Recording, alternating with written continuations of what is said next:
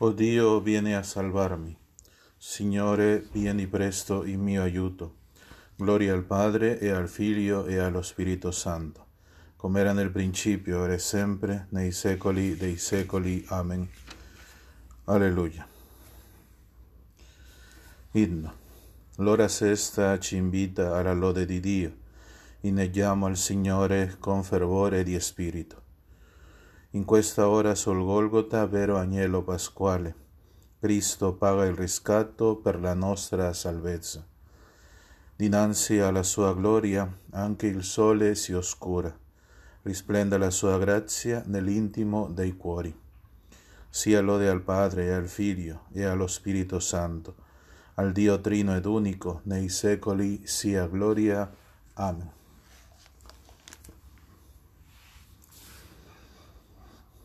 Ripetiamo la prima antifona. La tua mano mi salvi, o oh Signore, ho scelto le tue vie.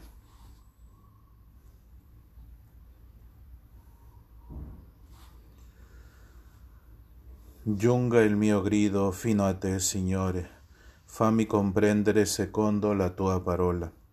Venga al tuo volto la mia supplica, salvami secondo la tua promessa scaturisca dalle mie labbra la tua lode, poiché mi insegni i tuoi voleri. La mia lingua canti le tue parole, perché sono giusti tutti i tuoi comandamenti. Mi venga in aiuto la tua mano, poiché ho scelto i tuoi precetti. Desidero la tua salvezza, Signore, e la tua legge è tutta la mia gioia. Possa io vivere e darti lode mi aiutino i tuoi giudizi. Come pecora smarrita vado errando, cerca il tuo servo, perché non ho dimenticato i tuoi comandamenti. Gloria al Padre e al Figlio e allo Spirito Santo, come era nel principio, ora e sempre, nei secoli dei secoli. Amen. La tua mano mi salvi, o oh Signore, ho scelto le tue vie.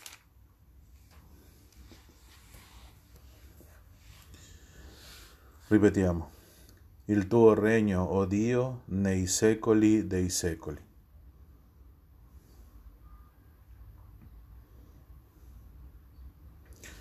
E fonde il mio cuore liete parole, io canto al Re il mio poema, la mia lingua è stilo di scriba veloce.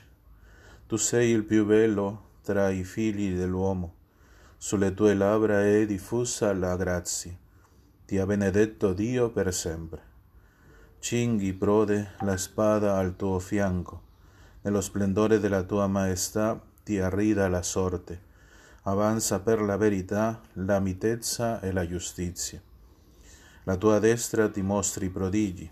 Le tue frecce acute colpiscono al cuore i tuoi nemici. Sotto di te cadono i popoli. Il tuo trono, Dio, dura per sempre è scettro giusto lo scettro del tuo regno. Ami la giustizia e l'impietà detesti. Dio, il tuo Dio, ti ha consacrato con olio di letizia, a preferenza dei tuoi uguali. Le tue vesti sono tutte mirra, aloe e cassia. Dai palazzi d'avorio ti allietano le cetre. Figlie di re stanno tra le tue predilette alla tua destra la regina in ori di Ofir. Gloria al Padre e al Figlio e allo Spirito Santo, come era nel principio, ora e sempre, nei secoli dei secoli. Amen. Il tuo regno, o oh Dio, nei secoli dei secoli.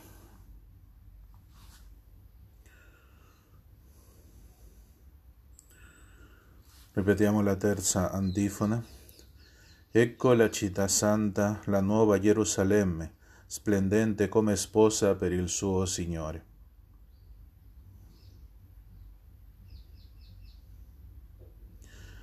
Ascolta figlia, guarda, porgi l'orecchio, dimentica il tuo popolo e la casa di tuo padre.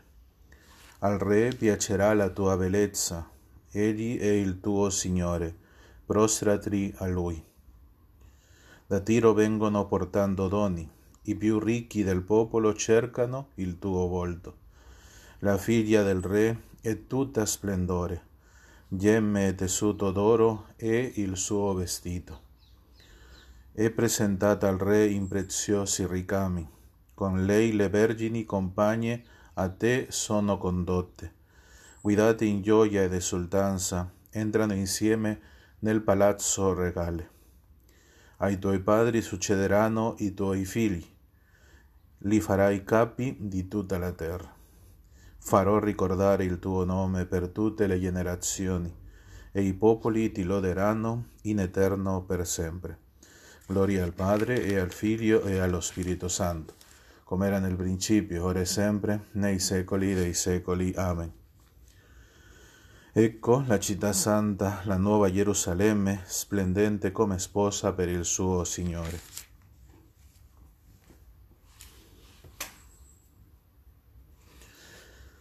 Dalla lettera ai Romani. Il Dio della perseveranza e della consolazione vi conceda di avere gli uni verso gli altri gli stessi sentimenti ad esempio di Cristo Gesù, perché con un solo animo e una voce sola rendiate gloria a Dio, Padre del Signore nostro Gesù Cristo. Accoglietevi perciò gli uni gli altri come Cristo accolse voi, per la gloria di Dio. Il Signore ama il suo popolo agli umili dona la vittoria.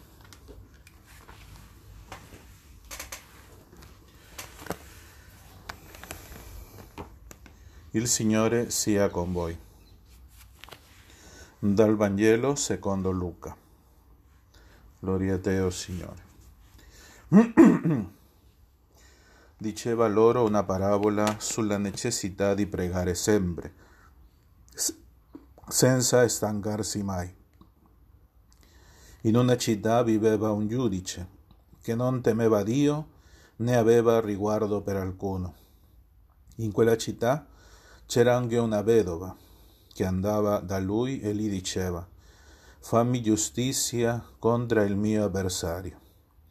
Per un po' di tempo egli non volle, ma poi disse tra sé, anche se non temo Dio e non ho riguardo per alcuno, Dato che questa vedova mi dà tanto fastidio, le farò giustizia perché non venga continuamente a importunarmi. E il Signore soggiunse, ascoltate ciò che dice il giudice, il giudice disonesto. E Dio non farà forse giustizia ai suoi eletti, che gridano giorno e notte verso di Lui? li farà forse aspettare a lungo? Io vi dico che farà loro giustizia prontamente. Ma il figlio dell'uomo, quando verrà, troverà la fede sulla terra? Parola del Signore. Lode a te, o oh Cristo. Bene, il Vangelo di questo giorno, della messa del sabato, presenta eh, questa vedova importuna, la importunità della preghiera. No? La preghiera, come dice il Vangelo, dobbiamo pregare sempre, è una necessità dell'uomo. E bisogniamo, abbiamo bisogno di questa, di questa preghiera perché? Per capire il linguaggio di Dio, perché Dio parla a noi con un linguaggio eh, diciamo possiamo, eh, non lo so, metterle come una lingua della fede. Eh, è diversa che qualche lingua, perché? Perché la fede illumina i fatti della nostra vita e quando sono illuminati i fatti si vedono di una maniera diversa. È per questo che è importante eh, pregare, non soltanto per la nostra conversione, non soltanto per, perché, per avvicinarsi a Dio, ma come questa vedova, perché Dio faccia giustizia contro i nostri avversari. Qual, qual è veramente i nostri avversari? Il nostro avversario originale è il diavolo, quelli che sempre mette in dubbio tutto, anche l'esistenza e anche il potere di Dio. E a volte succede che quando non abbiamo questa, questa lingua di Dio, questo vedere a Dio nei fatti della vita, il diavolo appare e ti dice guarda questo fatto o questi fatti ed interpreta di una maniera diversa a quella che diciamo abbiamo imparato eh, per la fede. Eh, per questo è importante la preghiera, questo giudice, eh, diciamo eh, questo aggettivo, questo giudice ingiusto, giudice iniquo, che in, in, diciamo per la sua eh, per questa categoria che mette l'aggettivo, essendo iniquo, eh, dicono il Vangelo, com'è possibile che questo giudice iniquo faccia giustizia? È a caso che il giusto, che è Cristo, non farà giustizia a noi? Eh, che gridano giorno e notte. Questa è l'importanza della preghiera e soprattutto la preghiera non soltanto in questi momenti che a volte possiamo farla comunitariamente, anche possiamo farla personalmente e non soltanto perché la Chiesa dicono di farla, ma è importante farla perché abbiamo bisogno nel nostro essere di comunicarsi con Dio. Il nostro essere bisogna, così come non possiamo stare se, con tanta gente, a volte cerchiamo fare qualche conversazione, lo stesso con Dio, il nostro essere, il nostro spirito bisogna, ha bisogno di stare con Dio, di parlare con Dio e soprattutto di avere una risposta da parte di Dio per tutti questi fatti che succedono nella nostra vita, soprattutto i, fatti, che a volte eh, sono, appaiono come cattive quando veramente non lo sono. Ehm, ma questa ultima domanda con la quale finis- finisce il Vangelo è una domanda anche per noi, perché tutto questo non ha ragione senza la fede. Dice, ma il figlio dell'uomo quando verrà troverà la fede sulla terra, troverà la fede in te, avrà fede per dire veramente tu sei Dio, tu hai fatto bene le cose, come diceva la Genesi, tutto è buono. Dio ha creato tutto buono, ha fatto una storia bella nella mia vita, mi ha dato una bella famiglia, un bello matrimonio, no? stare nella Chiesa nel momento opportuno. Non so se questa fede può illuminare tutta la nostra storia. Per questo oggi spero che il Signore, eh, quelli che abbiamo lasciato un po' la preghiera, possiamo entrare di nuovo in questa dinamica che la Chiesa eh, presenta per noi ogni giorno, di pregare sempre, pregare sempre senza stancarsi mai. Perché? Perché eh, a volte quando facciamo qualche ginnastica no? o, qual- o nella palestra, no? a volte fai le cose un po' più delle tue forze perché il corpo ti dice no, già sei stanco, già non fai più cose, tu stai così perché hai un obiettivo, come diceva Paolo, no? siamo atleti, no? che siamo fino a un obiettivo, ma lo stesso il nostro spirito. A volte ti dice no, perché pregare? No, già hai pregato tanto, già devi lasciare la preghiera, mediti in altre cose. No, sempre, senza stancarsi mai, dare un po' in più del nostro essere, perché il nostro essere ha bisogno di stare con Dio, di ascoltare Dio e soprattutto di entrare in questo dialogo che la preghiera è un dialogo con Dio. Chiediamo al Signore questo dono e che ci aiuti, ma soprattutto che possiamo oggi, eh, che possa eh, in noi il Signore darci come un dono la fede, la fede vera, questa fede che, che, che è necessaria per dire sì al Signore e soprattutto perché abbiamo giustizia contro il nostro avversario, che Dio possa presentarsi come vincitore del diavolo, che è la realtà che presenta la scrittura.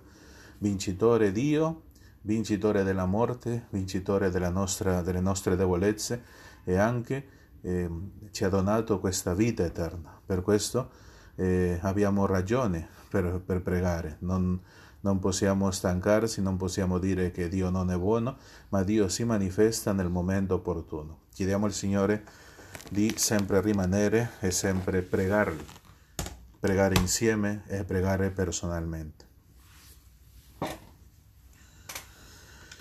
E adesso, come un segno di questo Vangelo, preghiamo insieme il Padre nostro. Padre nostro che sei nei cieli, sia santificato il tuo nome, venga il tuo regno, sia fatta la tua volontà, come in cielo così in terra. Dacci oggi il nostro pane quotidiano e rimetti a noi i nostri debiti, come noi li rimettiamo ai nostri debitori, e non ci indurre in tentazione, ma liberaci dal male. Amen. O Signore, fiamma di carità, donaci l'ardore del tuo Spirito, perché amiamo te sopra ogni cosa e i nostri fratelli nel vincolo del tuo amore. Per Cristo nostro Signore. Benediciamo il Signore. Rendiamo grazie a Dio.